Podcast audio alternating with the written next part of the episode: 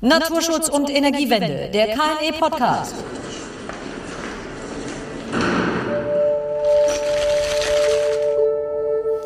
Frau Schuster, im KNE-Jahrbuch K20 haben Sie vor kurzem einen Beitrag veröffentlicht, der sich mit dem schottischen Whiteley Windpark befasst. Wie sind Sie auf diesen aufmerksam geworden?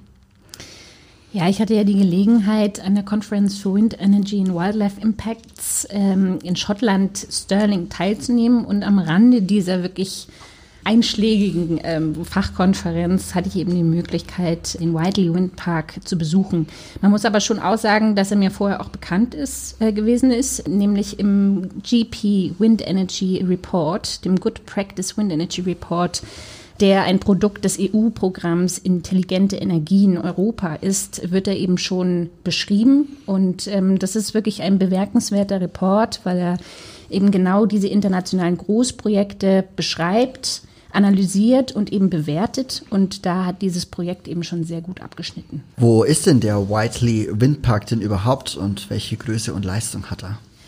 Das ist eben auch äh, was Bemerkenswertes, denn ähm, der Whiteley Windpark ist der zweitgrößte Windpark onshore Europas und man findet ihn 20 Kilometer südlich von Glasgow. Ähm, der erstreckt sich tatsächlich über 83 Quadratkilometer. Also im wow. Vergleich muss man sagen, wenn man jetzt noch mal ein Fünftel drauflegt, ist man bei der Fläche Kassels. Und da wurden 215 Windenergieanlagen darauf installiert, die insgesamt 539 Megawatt Strom produzieren. Das ist ausreichend, um 300.000 britische Haushalte zu versorgen. Also es ist tatsächlich schon eine Hausnummer.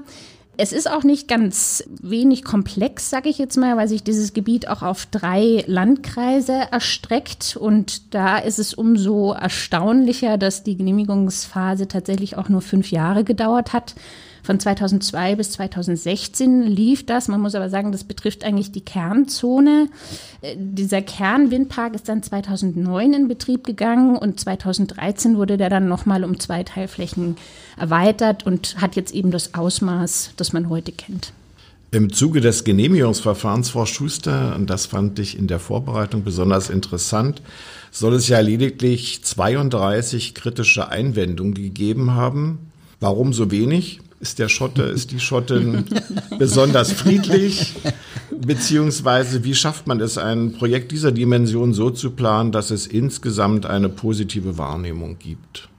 Also da hat man wirklich von vornherein drauf geachtet. Das ist auch wirklich das Bemerkenswerte an diesem Projekt, dass man einen sehr ganzheitlichen Ansatz gewählt hat um wirklich von vornherein nicht die Mindestanforderungen wirklich zu erfüllen, sondern in jeglicher Hinsicht, jegliche Aspekte wirklich über das eigentlich geforderte Maß hinauszuschießen. Offensichtlich haben wir natürlich ein Auge auf die, auf die Themen, die den Umweltschutz betreffen. Und da ist es auch wirklich ein sehr bemerkenswertes Projekt. Es ist ja bei allen Projekten so groß oder klein, dass man eben versucht, die negativen Auswirkungen auf die Umwelt ähm, zunächst eben zu, so gut es geht zu vermeiden oder eben zu vermindern und alles, was man nicht vermeiden oder vermindern kann, dann eben zu kompensieren. Und da war eben von vornherein klar, der Projektierer hatte sich eben verpflichtet, weit über das geforderte Maß, also das, was die Behörden eben gefordert hatten, hinaus zu kompensieren. Und man muss sich mal vor Augen halten, ähm, dieses Gebiet, was wirklich intensiv forstwirtschaftlich und weidewirtschaftlich überprägt ist, sodass der Boden oder ja die Ausprägung des, der Landschaftstypen, die wirklich beeinträchtigt sind. Und der Boden, muss man wirklich sagen, degradiert ähm, ist, hatten sie eben sich zum Ziel gesetzt, das wieder zu renaturieren. Und das betrifft eine Fläche von über 2500 Hektar. Das sind ja mehr als 3500 Fußballfelder. Ja, das ist also, wenn man dann in diesem Gebiet steht und ich stand ja da, also das kann man nicht mal überblicken, soweit das Auge reicht. Es ist wirklich auch eine wirklich schöne Landschaft. Das ist so diese typische schottische Moorlandschaft, wenn man sie sich so vorstellt. Die natürlichen Lebensraumtypen sind eben Niedermoortypen oder auch noch weitere Moorlandschaften ähm, sowie Feucht- und Trockenheiden. Und ich hatte ja schon gesagt, die sind nicht im besten Zustand gewesen zum Beginn dieses Projektes und man hatte sich dann eben zum Ziel gesetzt, diese zu sukzessive wiederherzustellen, zu renaturieren, um eben eine ja, gewisse Habitatqualität wieder zu erreichen, damit sich eben die typischen Tier- und Pflanzenarten dort wieder ansiedeln können. Und die Tierarten, die Zielarten, die man da eben insbesondere in den Fokus gestellt hat, waren die Birkhühner und die Moorhühner oder Moorschneehühner, die dort eben dann sich wieder ansiedeln sollten. Und man hat diese Ziele eben dafür sehr präzise formuliert. Also nicht mehr, nicht mal nur die Erhaltungsziele, sondern eben auch die Maßnahmen, die dazu führen sollten, um diese Ziele eben auch zu erreichen. Und um das wirklich strukturiert und schnell umsetzen zu können und es vor allem auch überprüfbar, kontrollierbar zu machen, hat man sich eben bereit erklärt, einen Habitatmanagementplan zu erarbeiten. Und all diese Maßnahmen findet man eben dort. Die, ähm, dieser Plan hat eben die Gültigkeit des gesamten Vorhabens, also der Laufzeit des Vorhabens von Baubeginn bis wirklich weit nach Betrieb, also nämlich dem Rückbau der Anlagen.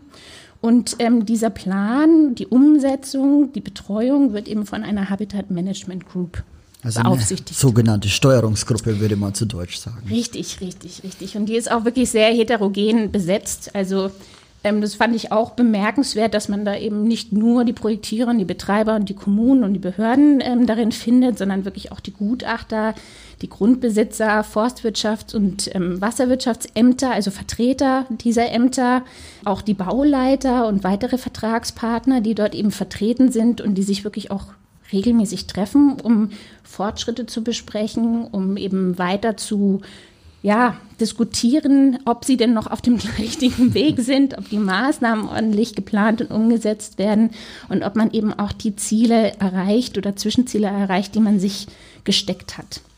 Was ich wirklich auch interessant finde und was halt für Deutschland auch relativ unüblich ist, ist, dass man eben auch einen iterativen Ansatz gewählt hat. Also ähm, man schreckt nicht davor zurück, immer wieder in regelmäßigen Abständen zu kontrollieren, ob man es denn noch so vor oder durchmacht, wie man es vorhatte.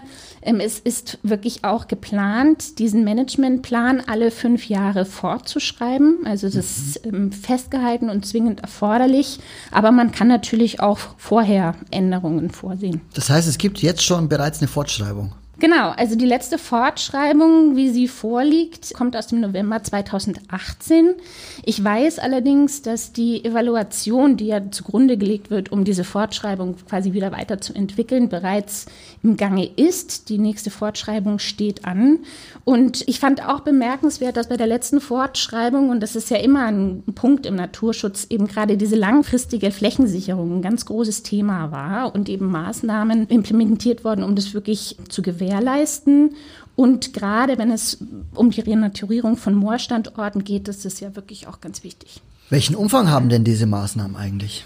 Ja, von der Fläche hatten wir ja schon gesprochen, also 2400 Hektar, das ist ja wirklich eine Hausnummer wenn man sich überlegt, also da möchte ich gar nicht jetzt ins Klein-Klein gehen, weil die Beschreibungen der Maßnahmen wirklich sehr detailliert sind, aber die Maßnahmenkategorien zumindest sind zum einen natürlich die Wiedervernässung des degradierten Moorbodens. Das ist ganz entscheidend, ähm, wie sich eben der Grundwasserspiegel verhält, die Dynamik, die dort dahinter steht aber eben auch, wie diese Fläche genutzt wird. In diesem Falle sind es einfach die Beweidungskonzepte, die sehr extensiv jetzt geplant wurden. Teilweise wurde die Beweidung auch komplett rausgenommen. Und was ich auch schon gesagt habe, die Habitatqualität bzw. die Lebensraumtypqualität hängt auch sehr stark von den vorkommenden Arten ab. Und da ist es insbesondere so, dass eben Gehölze auf Moorstandorten nicht wirklich was zu suchen haben und diese dann eben auch großflächig wirklich beseitigt werden. Und ähm, genau, also diese Maßnahmen setzt man um und monitort auch kontinuierlich. Was ich auch wirklich spannend fand, ist natürlich, dass man, wenn man sich das mal überlegt, diese Maßnahmen, die ja sehr intensiv sind und wirklich, ähm, ja, also das ist schon erstmal erschreckend, wenn man sich sieht, der Boden wird aufgerissen und die Bäume werden abgeholzt. Ähm, es ist so, dass sie sich trotzdem die Zeit genommen haben, diese Maßnahmen, die sie angesetzt haben, erstmal auf Testflächen zu überprüfen, ob sie denn eben den Erfolg bringen, den sie sehen wollten. Und erst wenn man eben diesen positiven Effekt oder diese Tendenz gesehen hat, haben sie es dann erst auf den größeren Flächen ähm, angewendet und umgesetzt. Frau Schuster, wie genau haben wir uns denn das Monitoring vorzustellen? Wird da einmal im Jahr die doch nicht geringe Fläche abgewandert und geguckt, wie viele Moorhühner da rumwatscheln oder wie haben wir uns das vorzustellen? Ja, so ganz abwegig ist es tatsächlich nicht. ähm, aber also was der Habitatmanagementplan eben auch vorsieht, zunächst ist eben, dass man ähm, die Qualität des Grundwasserspiegels oder die Dynamik des Grundwasserspiegels auf jeden Fall ähm, monitort. Das heißt, man liest die Pegelstände ab, man schaut sich eben die Entwicklung übers Jahr an. Darüber hinaus ist eben auch eine Kartierung der Vegetationsdecke sehr wichtig, weil das viel über die Habitatqualität oder die Qualität des Lebensraumtyps eben aussagt. Man möchte dass ähm, kurz-, mittel- oder langfristig eben die Arten abnehmen, die lebenstyp fremd sind und die Arten, die eben charakteristisch sind für diesen Standort, sich weiter etablieren, zunehmen, nicht nur in der Artenzusammensetzung, sondern eben auch in der Ausprägung und in der Struktur. Und ähm, das zieht natürlich auch nach sich, welche Tierarten man dort vor Ort findet. Also da werden dann eben genau diese Brutvögel, die Sie erwähnt haben, eben auch kartiert. Man schreitet ab, man schaut, wo man sie sieht, man schaut, wo die Brutplätze sind, man schaut auch nach Bruterfolgen. Ähm, all das wird kontinuierlich durchgeführt und die Torfmächtigkeit ist natürlich auch ein ganz wichtiger Faktor, der eben über die Qualität des Moors eben ja Schlüsse zulässt. Und das äh, muss man sich so vorstellen, dass ein gesundes Moor einen sehr hohen Torfanteil hat, der eben gewahrt werden kann, wenn der Grundwasserspiegel stimmt, sage ich jetzt mal. In dem Moment, wo der abfällt und Luft eintreten kann, wird dieser Torfkörper abgebaut. Das heißt, wenn man es wieder schafft, den Grundwasserspiegel eben zu erhöhen oder die Dynamik quasi wieder natürlich ähm, zu gestalten, würde auf Dauer wieder Torf entstehen. Das sind natürlich sehr langfristige, langsame Prozesse und deswegen muss man das natürlich auch kontinuierlich über einen längeren Zeitraum dann eben auch untersuchen. Man macht das kontinuierlich und jährlich gibt es dort dann eben im Whiteley Wind Park eine Auswertung, die dann wiederum eben zugrunde gelegt wird, um zu beurteilen, ob man noch auf dem richtigen Weg ist, ob man die Maßnahmen eventuell anpassen muss, was verändern muss oder dabei bleiben kann. Und wie viele Moorhühnchen gibt es schon? das kann ich Ihnen jetzt so leider nicht. Äh, Zwei Millionen. Eva, wir haben uns ja schon mal zum Thema Schlagopfer mit dir unterhalten, weil ja durchaus Vögel und Fledermäuse an Windenergieanlagen ja auch zu Tode kommen. Ähm, Gibt es dir denn auch beim Whiteley äh, Windpark? Und äh, wenn ja, in welchem Ausmaß oder welches Maß, äh, welcher Umfang ist da bekannt dazu? Ja, also man muss sicherlich davon ausgehen, dort wo Windenergie gewonnen wird, wird es auch irgendwann zu Schlagopfern kommen. Ähm, den Unterlagen, den Gutachten ähm, ist aber zu entnehmen, dass dieser Standort nicht als Schwerpunktvorkommen für kollisionsgefährdete Brutvögelarten eingestuft wurde. Man weiß schon, dass vereinzelt Milane vorkommen und Falken vorkommen. Man hat äh, deswegen in diesem Managementplan eben auch aufgenommen, dass regelmäßig Raumnutzungsanalysen durchgeführt werden sollen, um eben zu wissen, was fliegt da, welches Risiko besteht. Und ähm, man macht diese Raumnutzungsanalysen jährlich. Ähm, Schlagopfer tatsächlich, und das hat mich beeindruckt, waren wöchentlich vorgesehen. Ich kann mir nur vorstellen, dass die sehr extensiv ablaufen bei 215 Anlagen. Wenn man vor Ort war, sieht man aber, dass viele dieser Anlagen oder dieser Umkreis der Anlagen sehr, sehr gut einsehbar sind. Also vielleicht wird das dann auch sehr pragmatisch abgeschritten. Man muss aber schon sagen, dass ähm, der Fokus wirklich auf ähm, den Populationen der Hühnervögel liegt. Also wie gesagt, das Birkhuhn und das Moorhuhn stehen wirklich im Zentrum. Scheint ja so, dass der Naturschutz hier sehr gut funktioniert, ähm, aber die Region muss ja auch was von dem Projekt haben, wirtschaftlich auf jeden Fall was von dem Projekt haben. Wie steht's denn damit eigentlich? Ja, absolut. Also das sind beeindruckende Zahlen, wie ich finde. Geplant ist eben, dass über die Lebensdauer des Projektes 670 Millionen britische Pfund erwirtschaftet werden. Also umgerechnet würde das 740 Millionen Euro bedeuten. Und ein überwiegender, also der überwiegende Teil ähm, würde tatsächlich in Schottland verbleiben. Also man spricht da von 75 Prozent. Das ist ja tatsächlich schon wirklich ein großer, großer Teil. Man muss auch sagen, dass man bereits bei der Planung und bei, bei der Umsetzung des Projektes wirklich darauf geachtet hat, dass man wirklich schottische Firmen beauftragt, dass eben ähm, das in der Region bleibt, wenn möglich. Und das ist natürlich immer ein gutes Argument ähm, bei, bei solchen großen Projekten oder überhaupt für die Akzeptanz solcher Projekte. Zeitweise, also zu Spitzenzeiten, waren über 4000 Arbeitnehmer ähm, mit der Umsetzung dieses Projektes betraut. Das ist natürlich jetzt während des Betriebs ein bisschen anders. Also es geht immer noch darum, dass eben gewährleistet wird, dass der Betrieb einwandfrei läuft, dass eben alles instand gehalten wird und dadurch werden zumindest 600 schottische, also regionale Arbeitsplätze langfristig gesichert. Und ähm, darüber hinaus, und das finde ich auch eine sehr spannende Idee, wurde eben auch ein Gemeinschaftsfonds ins Leben gerufen, um lokale Projekte zu fördern, der sogenannte Whiteley Wind Farm Community Benefit Fund. Und den verwalten tatsächlich die Landkreise. Und bislang wurden da 9 Millionen britische Pfund eingezahlt, also das entspricht ungefähr 10 Millionen Euro. Im weiteren Verlauf des Projekts sollen dann nochmal 14,5 Millionen Pfund dazukommen. Dieses Geld soll eben den Gemeinschaften vor Ort, also den Kommunen eben zugutekommen und eben für kleinere Projekte im Bereich Bildung und Gesundheit. Und ein Beispiel, was ich auch sehr schön fand, war eben, dass man ein Projekt bewilligt hat, um einen Erweiterungsbau für eine Schule zu finanzieren. Man hat sich dazu entschieden, das in Niedrigenergiebauweise eben umzusetzen.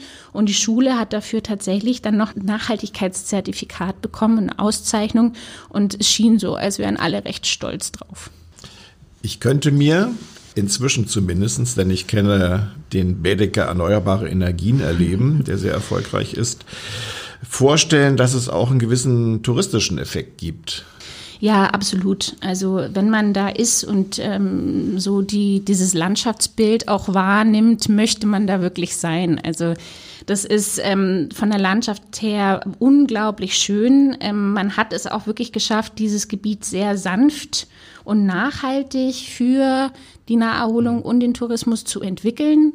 Es gab ursprünglich ein Wegenetz von 90 Kilometern. Das hatte man angelegt, um wirklich die Bauteile der Anlagen zuliefern zu können. Da kamen dann noch mal einige Kilometer dazu. Also aktuell hat man wirklich 158 Kilometer Wegenetz vor Ort, was wieder entsiegelt wurde teilweise und ähm, weitestgehend auch verkehrsfrei ist.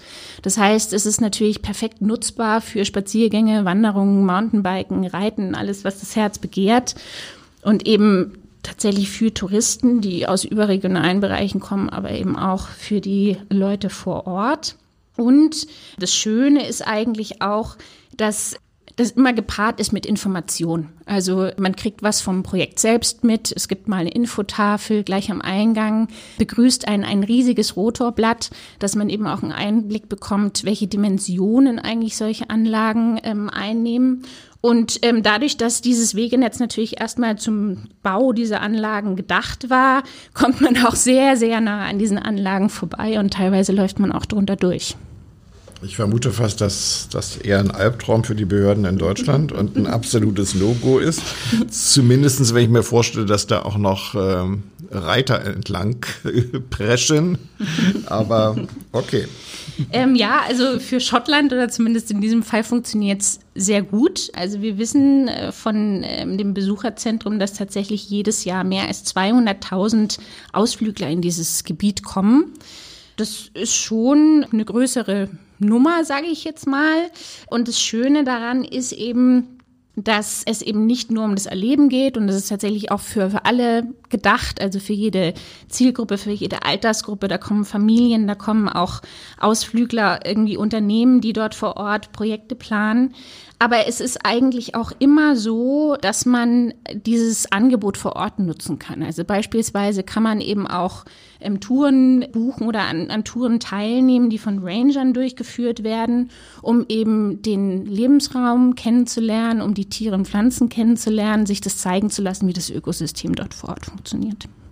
Also ich würde sagen, ein großer Strauß an bunten Attraktionen für die ganze Familie. Gibt es denn dafür auch die passende Infrastruktur? Genau, also das Wegenetz, das hatte ich natürlich ja schon ähm, erwähnt, aber darüber hinaus, und das fand ich wirklich auch einen sehr angenehmen Ort, gibt es ein Besucherzentrum, ähm, wo es eben nochmal geballt Informationen äh, gibt, die zur Verfügung gestellt werden. Das kann man sich so vorstellen. Zum einen gibt es halt wirklich eine interaktive und auch sehr große Ausstellung. Also da gibt es unterschiedliche Informationen zur Energiewende per se, die Energiewende in Schottland, aber eben auch das Projekt White Lee oder was es eben auch für die Region bedeutet oder eben auch für den Naturraum bedeutet. Also da hat das Glasgow Science Center eben den Auftrag bekommen, dort auch ein Konzept zu entwickeln, was ich für sehr gelungen halte. Es ist auch so drauf äh, da ausgelegt, dass es eben Seminarräume gibt, wo regelmäßig Workshops stattfinden können. Wie schon gesagt, Unternehmen kommen dahin, Hochschulen kommen dahin, Schulen kommen dahin, um wirklich eben was zu erfahren oder zu lernen. Aber es ist nicht nur ein Ort, der Informationen bietet, sondern er lädt auch wirklich zum Verweilen ein. Also es gibt eben ein Besuchercafé, eine riesige Terrasse in der Sonne, in der schottischen Sonne, ähm, wo man auch mal ein Stück Kuchen essen kann und einen Kaffee trinken kann und einfach auch wirklich einen schönen Blick über den gesamten Windpark hat. Also ist auch definitiv was für Herrn Erke dabei. ja, ein Grund mehr, dort vielleicht einmal vorbeizuschauen. Natürlich äh, Wegen der Workshops. Selbstverständlich. Und danach dann erst die Sonne auf der Terrasse. Genau, also diese Touristen äh, vor Ort sind natürlich, das ist die eine Gruppe. Aber was ähm, ich damit eigentlich auch noch sagen wollte, ist, dass es wirklich schön ist zu sehen, dass es eigentlich zu einer Begegnungsstätte wird. Also das ist ein Treffpunkt für die lokale Bevölkerung, wirklich die Leute, die direkt eigentlich betroffen sind, kommen dorthin. Es gibt einen Veranstaltungskalender, den man sich auch online mal angucken kann, um das auch mal so ein bisschen, um eine Idee zu kriegen, was eigentlich aus diesem Ort gemacht wurde. Und es ist wirklich sehr schön, weil von Kinderbasteln Nachmittag über Kunstprojekte über Treffpunkt für stillende Mütter ähm, ist da irgendwie auch alles dabei. Und wo man auch merkt, dass sie sehr stolz sind, ist, dass da jährlich eben auch ein Marathon stattfindet in diesem Gebiet und natürlich dann auch ein Fest eben an diesem Besucherzentrum. Das nennt sich Run the Blades. Und da strömen natürlich nicht nur die lokale Bevölkerung in den Windpark, sondern eben auch überregional hat es schon an Bedeutung gewonnen. Und dieses gesamte Konzept, also es ist ja wirklich auch sehr umfangreich und auch schon wieder sehr rund, hat dazu geführt, dass sie 2015 eben mit dem Golden Green Business Tourism Award ausgezeichnet worden sind. Äh, sehr beeindruckend.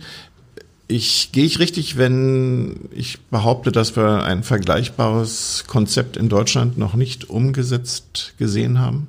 Mir ist es nicht bekannt. Wenn Sie da draußen, die Sie uns zuhören, ein derartiges Projekt kennen in Deutschland, dann können Sie uns das gerne natürlich äh, zukommen lassen, die Informationen dazu. Dann schauen wir auch dort mal gerne vorbei. Im vorigen Jahr feierte man das zehnjährige Bestehen des Windparks. Äh, geht nun alles äh, in den nächsten zehn Jahren weiter, seinen normalen Gang der Dinge?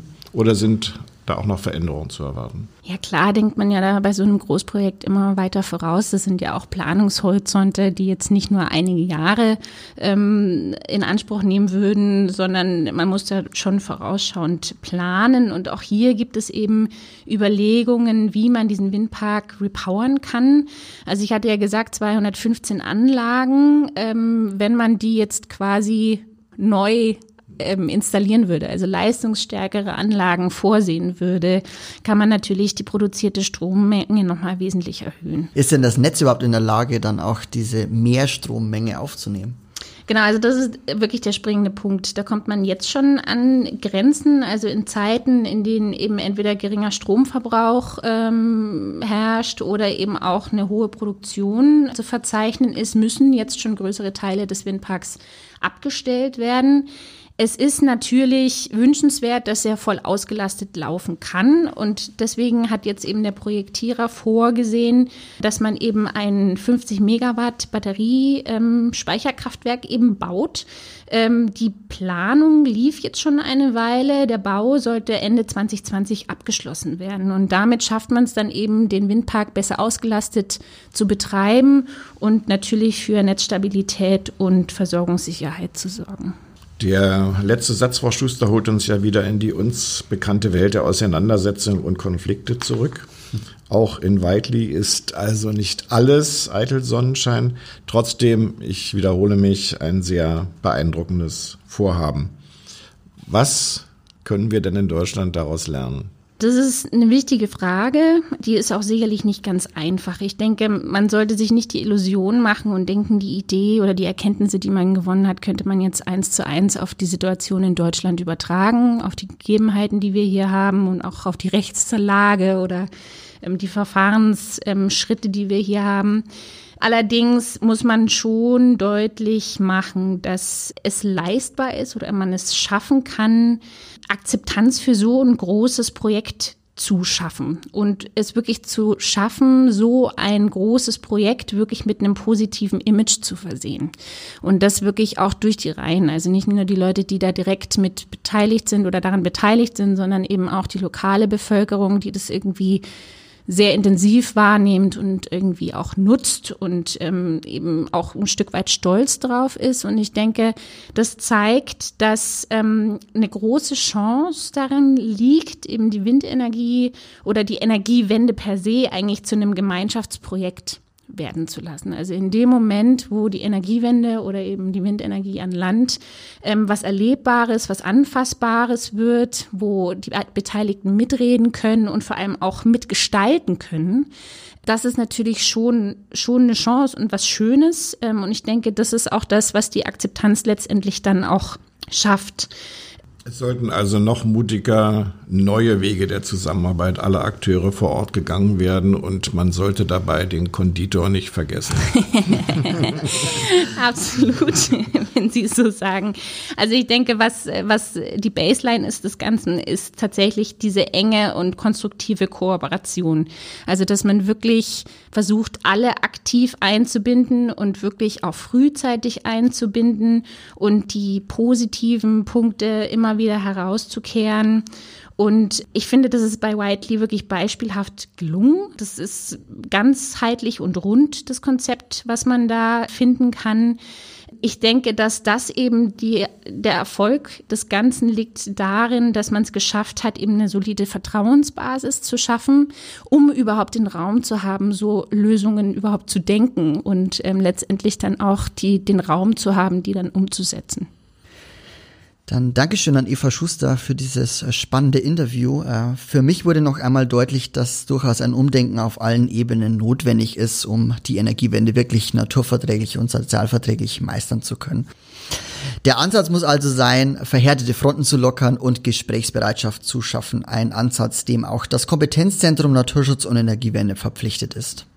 Und für mich ist noch einmal deutlich geworden, dass allein durch die Schaffung von Planungs- und Rechtssicherheit noch lange keine Energiewende-Akzeptanz vor Ort gewonnen wird und schon gar nicht in dem Umfang, wie wir es hier gehört haben, von immerhin beeindruckenden 90 Prozent.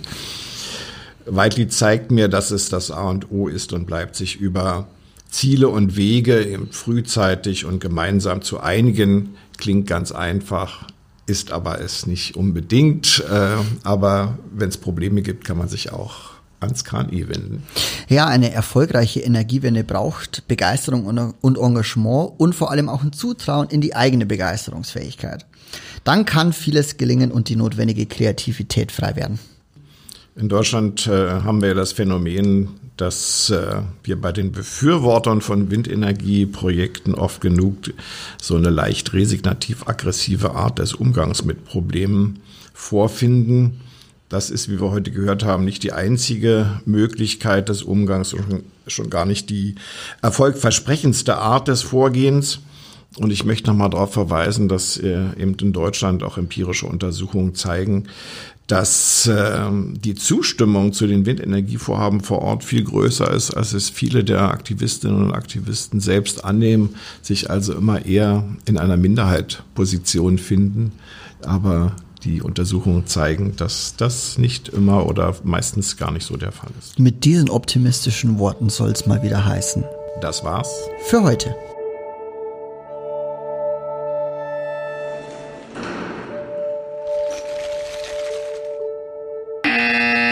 Naturschutz und Energiewende, der KNE Podcast.